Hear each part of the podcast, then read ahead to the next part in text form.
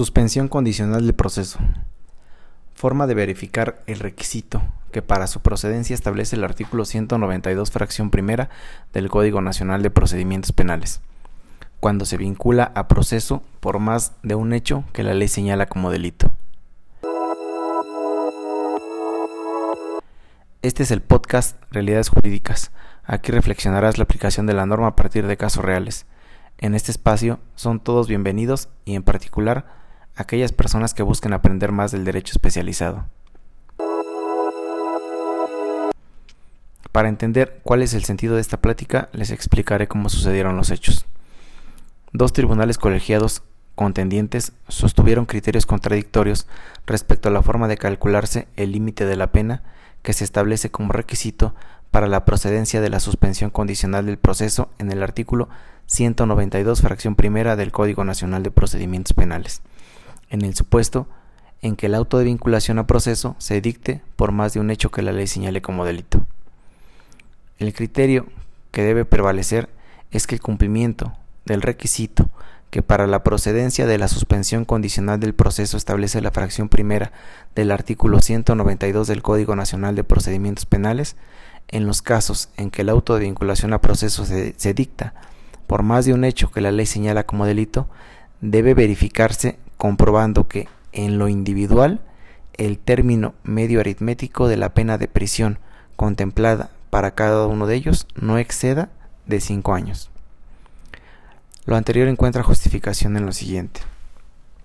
La fracción primera del artículo 192 del Código Nacional de Procedimientos Penales no representa mayor problema para entender la procedencia de la suspensión condicional del proceso, en el supuesto en que el auto de vinculación a proceso se dicte respecto de un hecho que la ley señala como delito. Sin embargo, la duda surge cuando se vincula por más de un hecho que la ley señala como delito, dado que no hace mención alguna al respecto.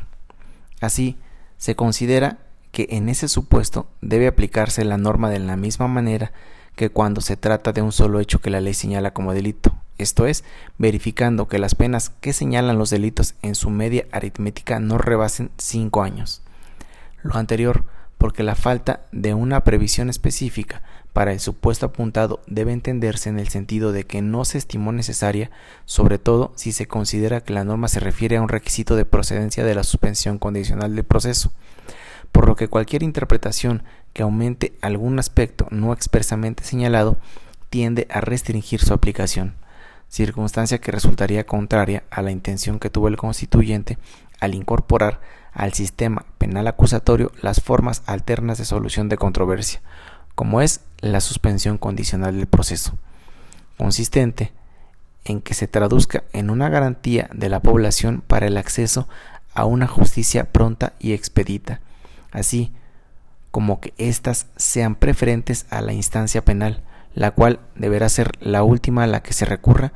por considerarse que resultan más apropiadas para los fines de la justicia que la imposición de una pena de prisión, al restituir al agraviado en el pleno goce de sus derechos y reconstruir el orden social, quebrantado por medio de la restitución y no de la represión, además de que se harían nugatorias todas las finalidades que se persiguen con las formas alternas de solución de controversias en beneficio para el sistema penal acusatorio, consistentes en evitar el riesgo del colapso a las instituciones ante las exigencias legales y administrativas que implica, así como su despresurización para que se centren sus capacidades institucionales en la investigación y persecución de los delitos que realmente lo ameriten, con la consecuente disminución de los costos tanto para el sistema de justicia como para las partes involucradas. Sigue todos los episodios de Realidades Jurídicas en Spotify, Apple Podcast, Google Podcast e iVoox. Escríbenos a realidadesjurídicasmx.gmail.com Visita nuestras redes sociales y nuestro sitio web pinedabogados.mx. No olviden escucharnos el próximo jueves con más contenido jurídico. Gracias.